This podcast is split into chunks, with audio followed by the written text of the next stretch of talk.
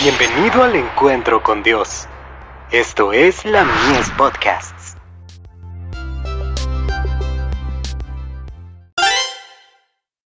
Hijos e hijas de Dios. Perdón. Soportándoos unos a otros, y perdonándoos unos a otros si alguno tuviere queja contra otro. De la manera que Cristo os perdonó, así también hacedlo vosotros. Colosenses 3, verso 13. La religión de Jesucristo significa poder, significa avanzar en dirección ascendente hacia una norma más santa y elevada.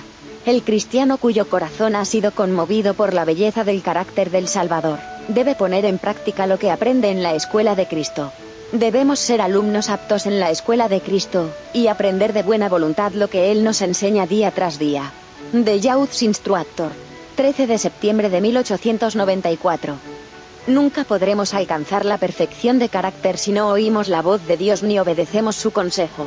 Esta instrucción no se aplica sencillamente a los que han tenido pruebas que podrían disgustar a sus hermanos, sino que se aplica a los que han sido heridos, a los que han sufrido perjuicios financieros, reproches y críticas, incomprensiones y prejuicios. Los tales no deben permitir que el odio entre en el corazón, ni permitir que surjan los sentimientos negativos cuando consideran a los que los han perjudicado.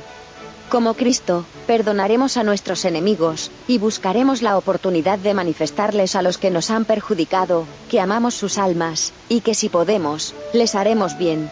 Si los que nos han perjudicado perseveran en su mala conducta, debemos hacer esfuerzos para reconciliarnos con nuestros hermanos, de acuerdo con el plan bíblico, y tal como Cristo mismo nos ha enseñado. Si nuestros hermanos no quieren reconciliarse, no hablemos entonces de ellos, ni perjudiquemos su influencia, sino dejémoslos en las manos de un Dios justo, que juzga a todos los hombres justamente. The Youth Instructor. 13 de enero de 1898.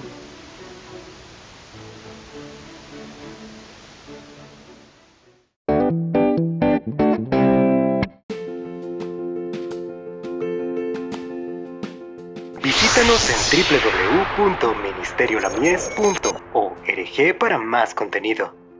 Dios te bendiga.